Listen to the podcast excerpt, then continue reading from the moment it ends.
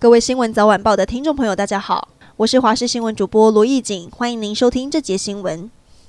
好市多再爆出问题莓果，这一次是美国冷冻蓝莓。食药署表示，上个月在边境查验十五公吨美国蓝莓，最近结果出炉，确定是 A 肝阳性。另外还有新的一批智利综合莓也验出，幸好因为是边境查验，没有流入市面。对此，好市多表示，只要被验出 A 肝商品，都可以比照综合莓退货，强调会主动联系会员。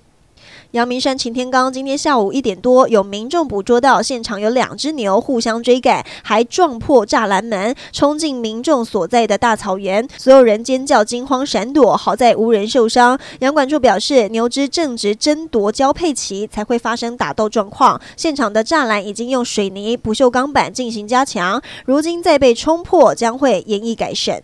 国民党总统要提名谁？北市议员徐巧芯就爆料，五月十七号确定要征召侯友谊。可是目前郭台铭和韩国瑜四年前几乎翻脸的两个人，在脸书上上演大和解，未来这一周更是关键。对此，侯友谊跟郭台铭没有特别回应，倒是郭台铭持续办座谈会。活动一开始，郭台铭先再次解释盖核电厂跟议会监督争议，并表示自己不可能那么无知，被形容成这样，蛮心痛的。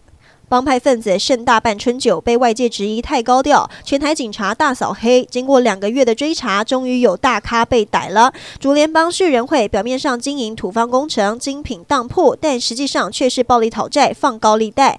绰号“疯狗尾”的会长涉及好几起恐吓取财，其中一件还是上市贵公司。大企业担心惹麻烦，向警方报案。旭仁会会长被掌握犯罪证据，在昨天被拘提到案，今天下午移送北检复讯。